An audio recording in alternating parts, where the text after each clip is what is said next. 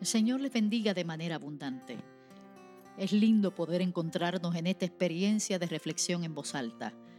Filipenses capítulo 3 versículo 12 al 14 dice, No quiero decir que yo haya logrado estas cosas ni que haya alcanzado la perfección, pero sigo adelante a fin de hacer mía esa perfección para la cual Cristo Jesús primeramente me hizo suyo. No, amados hermanos, no lo he logrado pero me concentro únicamente en esto. Olvido el pasado y fijo la mirada en lo que está delante de mí. Y así avanzo hasta llegar al final de la carrera para recibir el premio celestial al cual Dios nos llama por medio de Cristo Jesús. Una tremenda palabra para terminar un año y comenzar otro.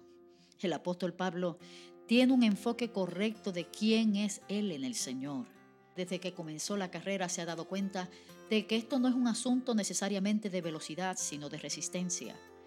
Y yo creo que el 2020 ha traído para todos nosotros grandes lecciones que al final del camino nos han hecho más fuertes. El apóstol Pablo sabía quién era en el Señor, lo que significaba su llamado en Dios y cuál era su destino, para qué estamos aquí en la tierra. Definitivamente eso le permitió concentrar toda su energía, sus recursos, su talento, su tiempo, su tesoro en la dirección correcta. Amados, la gente se pierde y no hay tiempo que perder. El Señor en el día de hoy nos llama a estar en movimiento. Es importante porque la vida es movimiento. Levantarnos con esta actitud de hacer lo que debemos hacer es maravilloso porque afectar a las personas que amo con lo que tengo es movimiento, porque el ministerio es movimiento, porque la edificación del reino de Dios en la tierra es movimiento, porque transmitir lo que me ha sido dado por gracia a la siguiente generación es movimiento. Porque para que haya crecimiento tiene que haber movimiento, porque la iglesia es un organismo vivo y siempre debe estar en movimiento. Hoy estamos prácticamente despidiendo un año para recibir otro. Que estemos enfocados, no necesariamente en los retos que hemos tenido que enfrentar en términos de lo que ha representado el COVID para todos nosotros, sino enfocados en lo que todavía nos queda por hacer. Definitivamente nuestro mundo ha cambiado y a lo mejor la manera de hacer las cosas también, pero el Dios de la iglesia sigue estando con nosotros, es perfecto y nos inspira y nos encamina. De la misma forma que el apóstol en ese libro maravilloso de Filipenses dijo, no me voy a concentrar simplemente en lo que viví, lo que viví es mi historia y he aprendido de ella, pero tengo que concentrar mi mirada en lo que está delante de mí.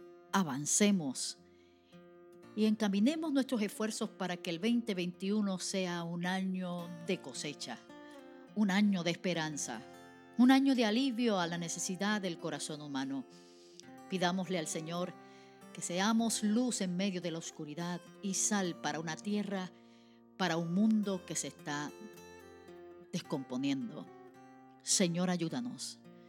Se está terminando un año y en unos días comienza otra experiencia nueva. Ayúdanos para poder cumplir la tarea que nos ha sido encomendada y que exaltemos el nombre de Cristo, que es sobre todo nombre. Definitivamente, Señor, hemos sido trastocados, Señor, y transformados por la experiencia tan tremenda de este año 2020. Pero gracias porque nos has ayudado en medio de estos retos que hemos tenido y hasta aquí tu mano ha sido con nosotros. Hoy nos queremos extender delante de nosotros a lo que todavía nos resta por hacer. Que así, Señor, tú nos ayudes. Espíritu de Dios, ayúdanos que nos levantemos en el 2021 como un faro encendido en medio de la oscuridad. En el nombre de Jesús. Amén.